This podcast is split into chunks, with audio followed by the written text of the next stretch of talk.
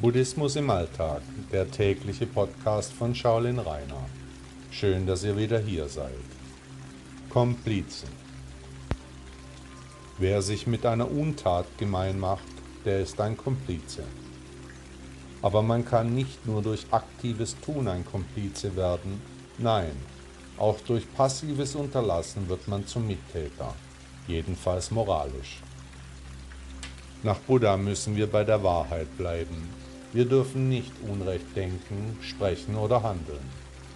Das schließt dann aber auch eine Handlungspflicht mit ein.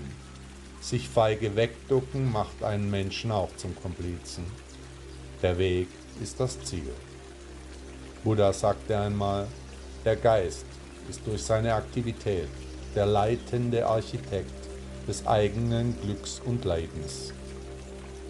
Lieben Dank, dass ihr Buddhismus im Alltag gehört habt. Bis morgen.